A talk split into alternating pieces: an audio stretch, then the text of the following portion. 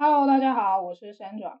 这一集要讲的主题是自己独立接设计案的我，为什么在拿到硕士文凭之后，反而进入身心灵产业工作呢？这个接触的契机最开始就要从二零零四年开始讲。那这个事件其实我身边的朋友应该大家都知道，也就是说那时候我在感情上呢跌了非常大的一跤，就是大概从山顶到 到谷底的那种状态，所以事情闹得很大，可能我的亲友们都晓得。那在这个事件之后呢，我其实花了大概有半年的时间。嗯，那时候因为还没有接触一些疗愈相关的技能，所以我其实当时靠就是一句话：时间是最好的解药的这个方式。总之，就大概花了半年再多一点。后来大概在零五年还零六年的时候，我刚好跟以前的设计师同事联络上。那那个设计师同事的男友呢，也是我以前网络公司的同事。网络公司的工程师的小 leader，他从工程师的角色呢，到去英国考了催眠师的执照。那个年代的我，其实对于鬼啊、神啊，我相信眼见为凭，所以我并没有非常认为有这种东西的存在。但这个催眠师真的有点惊讶到我，惊讶不是惊吓，我就想说，哎，这个因为这个工程师的同事他。其实是从外国念完书回来，所以我想说，哎，那这个世界有这么多不一样的东西，你既然已经在工程师的专业里面，理论上是要非常的专业，因为大家知道工程师工作，他们在写程式的时候都要非常遵循逻辑嘛，因此非常遵循逻辑的时候，你要进入到催眠师的领域，我相信你一定会自己做一番的。研究跟去看催眠师到底是怎么一回事呢？所以我就相信说啊，那既然工程师都认定的工作，呃，或者说身份，催眠师这样的身份，表示工程师应该自己都看过啦，我应该可以相信吧。所以因此，当这个工程师朋友推出他那时候自己开了扩大疗愈课，我就去上。那上的时候，其实是我第一次接触身心灵的。课程那时候我觉得，哎，上课好像没教什么嘛，因为如果跟一般的学习讲起来，身心课程的学到多半是在感受跟情绪层面的。可是我并不能说没有学到东西，而是课堂上我有满满的感动，只是说那个感动当时的我没有办法用文字。来好好的描述说到底是什么样的感动，只知道我整堂课两天的课程都非常的觉得好像什么东西被挖开了、挖通了，然后可是又好像有很多情绪想要宣泄出来，只是说在课堂上我都超忍耐，没有那个掉眼泪这样。不过事后知道，其实这个没有掉眼泪、硬忍着不是一个太好的疗愈方式。那那是因为我个人的关系啊，不是跟这个课程有关系。之后呢，一般上这种身心领域不是都要回家练二十一天吗？那因为说真的，我真的蛮懒的。练完二十一天之后呢，我就真的只练二十一天，后面我就呃没有练习了。再加上后来因为我要准备研究所的考试，我就把这个。疗愈课程给放在一边，就偶尔拿出丁记滴在舌下，然后或者是说，哎，把讲义拿出来翻两遍，感觉好像有一点连接，就是那个意识上自己自以为连接的这种连接。然后在我零九年二零九年写完论文的时候啊，隔年我才把申请论文的文件都补齐。到二零一一年的时候，我记得那时候是一个研究所同学的聚会。呃，聚会席间呢，就有一个我的同学是问全部的同学，他就说：“哎，那念完两年的研究所啊，你们觉得对你们在工作上或事业上有什么帮助吗？”其他的同学几乎每一个都是有帮助的，因为啊，呃，我们班有一些同学，他们是在比较大的公司体制下，他们想要加薪的最快的方法就是改变、提高他们的文凭，因为他们比较大的公司其实加薪的付薪水的方式啊，底薪是看你的学历在定价的。他们提高学历之后，相对他们的薪水就变高嘛，可能两千到五千不等，所以就差很多钱。因此，这些同学他们都有收获。有几个在创业同学，他们更有收获。念研究所之后，因为企业参访等等的，认识了更多的业主，然后甚至是从教授那边也引荐了不一样的人脉。反而倒是我，我当时跟我同学说：“哎，没有哎，我就一样啊，跟之前一样，嗯，就是白天接案啊，然后晚上追剧，或是晚上有时候还要赶案子。”结果影响我最深刻的一句话来了，我没办法还原当时他讲的原汁原味啦。总之，他的意思就是，我这个同学意思就是，哎，那念完两年的研究所，这个文凭对你来说好像没有什么用哈。嗯，当下在那个时候的我，我受到的是刺激。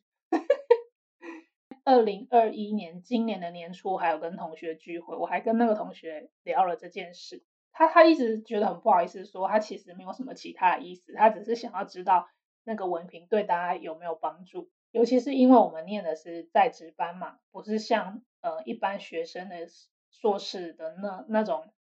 我觉得那个学习的成效跟你的需求是不一样的。他的概念是这样，他没有恶意，只是说。我觉得那个时候这一句话给我的刺激呢，对我是一个非常好的影响。所以我那时候跟同学说，我没有怨恨你，但是我非常感谢你说了这句话。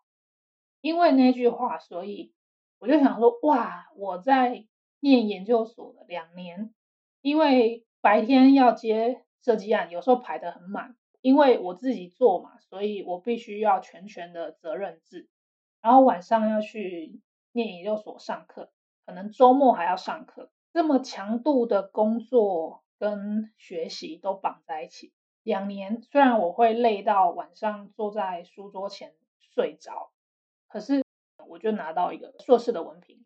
接下来两年我反而是晚上追剧追了两年。说真的，真的没什么长进。我瞬间这样比较起来，觉得哇，我自己都没进步啊，好可怕。因为有那个高强度的。压迫时间的学习跟获得，你就突然觉得后面这两年好像浪费时间。所以在那个聚会之后，我就去把当时我在写研究论文的时候买到的一本参考的书，讲的是英国的 Orasoma 的色彩心理的系统。那我去把这本书翻出来，后来发现，哎，这个老师他有在开课，所以我就去上了这个老师的课。那你就会想说，哎呦，这课。怎么八个人人这么少啊？可能真的真的这么冷门吗？色彩心理这种东西要学的人这么少？但是呢，我后来才知道，哦，原来在这种有调整频率跟能量的身心灵课程里面，八个人算是蛮多的。因为我当时心里想的是，哎，那研究所一个班级十五个人，我已经觉得很少了。别的学校我不知道了，我们的学校十五个人，我已经觉得非常少。在值班的我已经觉得非常少，没想到这种冷门的色彩心理课程竟然只有八个。那事后知道八个是算多的的时候，当然那又是另外一回事了。只是说我遇到非常多的奇人异事。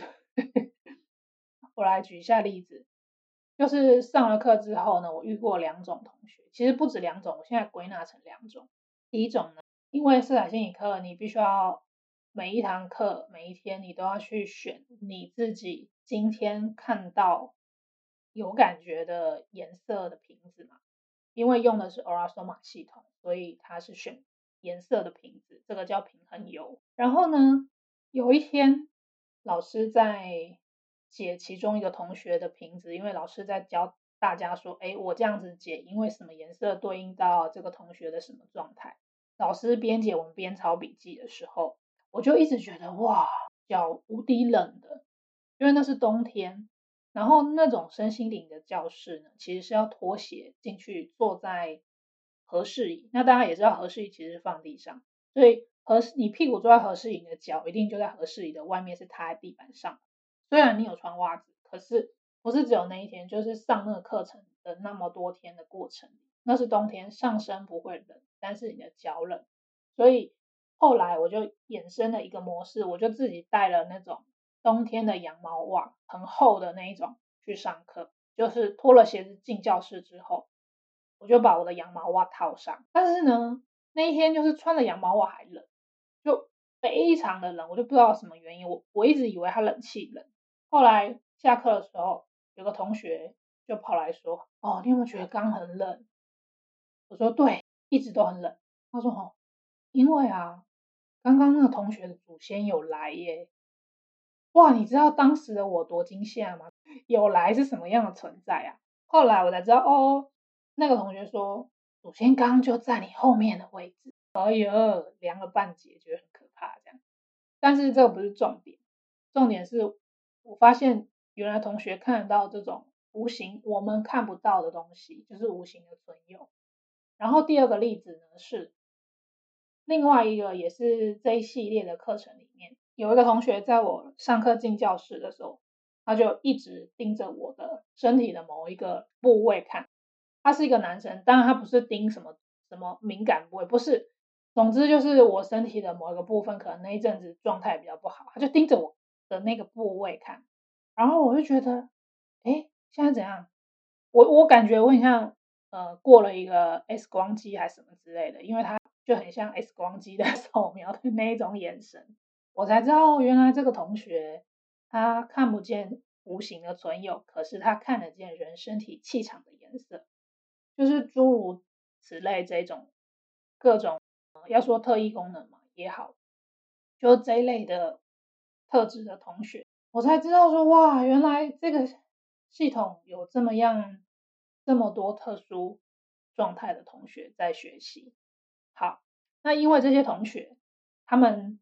在来上欧拉索玛课程之前呢，他们其实已经去学了很多其他的身心灵相关课程，譬如说天使、灵气、生命数字，很多不同的疗愈课程。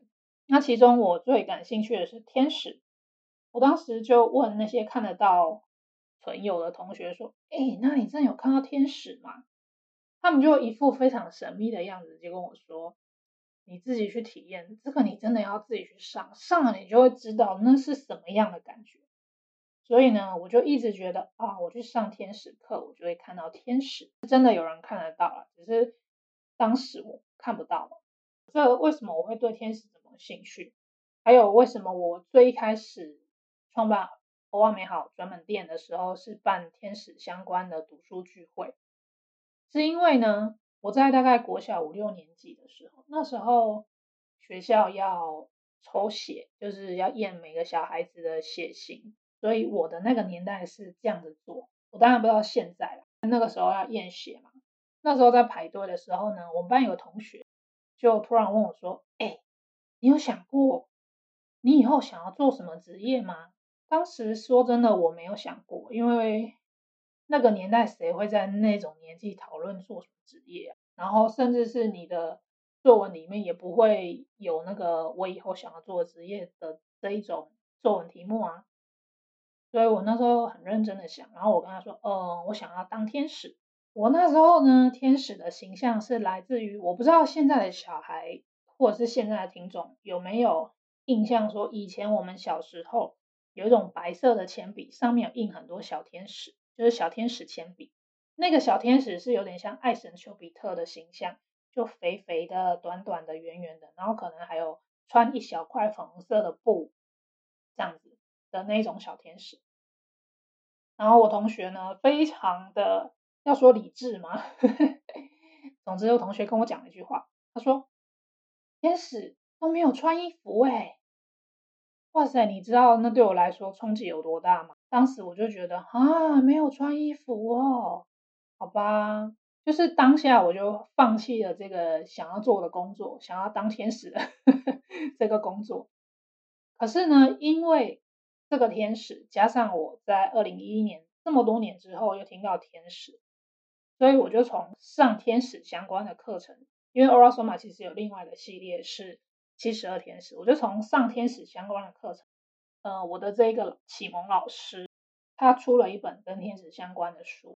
从那之后，我就去上了非常多除了天使之外的灵气啦、黑娜啦，甚至是到后来自己其他学习的祝福啦、药草啦，甚至学到东方的系统，什么易经数字啦、姓名学。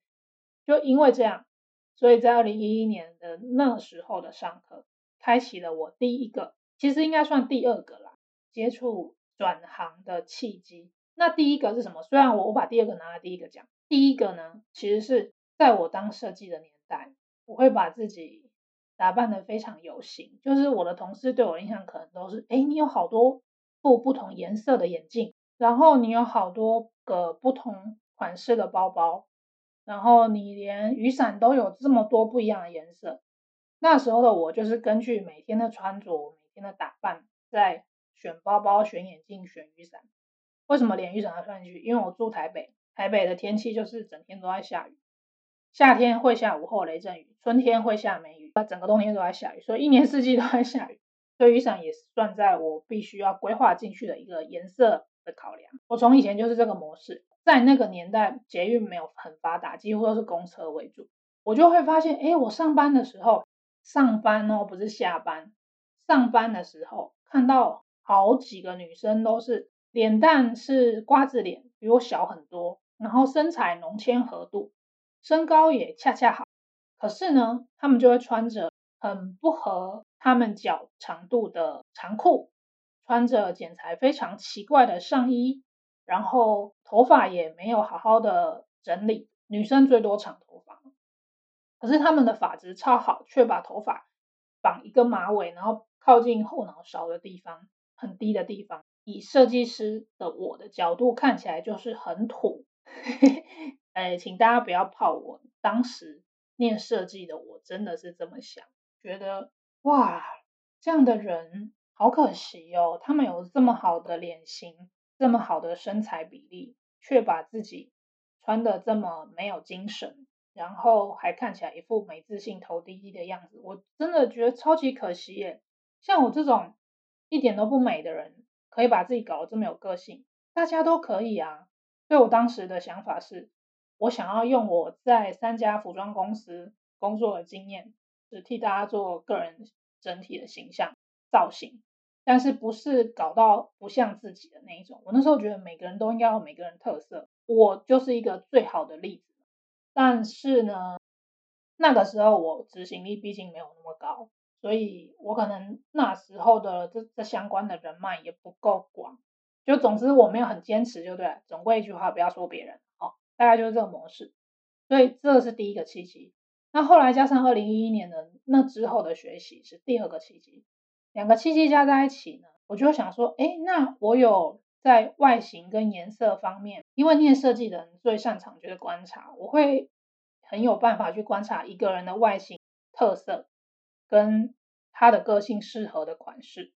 这个是我。天赋跟后天的学习得到的东西，那在心灵的部分，我又学了可以更深层了解自己的色彩心理以及其他的相关的灵性学习，我就觉得，哎，我找到了可以抒发自己压力跟人生阴影的方法，我觉得我变得蛮好的，蛮自在的，也不用再去那么那么在意，呃，感情里面另外一半的。各种念头跟想法，所以我很想要分享给这些看起来非常没自信或是在感情里失意的女生。当时啦，当时的我是这样子想。就总之呢，我才会在后来推出了个人整体形象的咨询，然后甚至是我会最一开始提供身心灵服务的时候，我是最先提供色彩心理咨询的这个服务，因为我觉得。心理状态、心灵状态要处理好，你再去处理外形，这两个东西是绑在一起、密不可分。因为你光只有一个适合自己的外形，你的心理状态不健康，这样迟早会出问题。那你的心理状态很好，可是看起来很像阿桑，也是不行的。所以这就是让我从自己接设计案转到身心灵产业工作的两个蛮大的契机。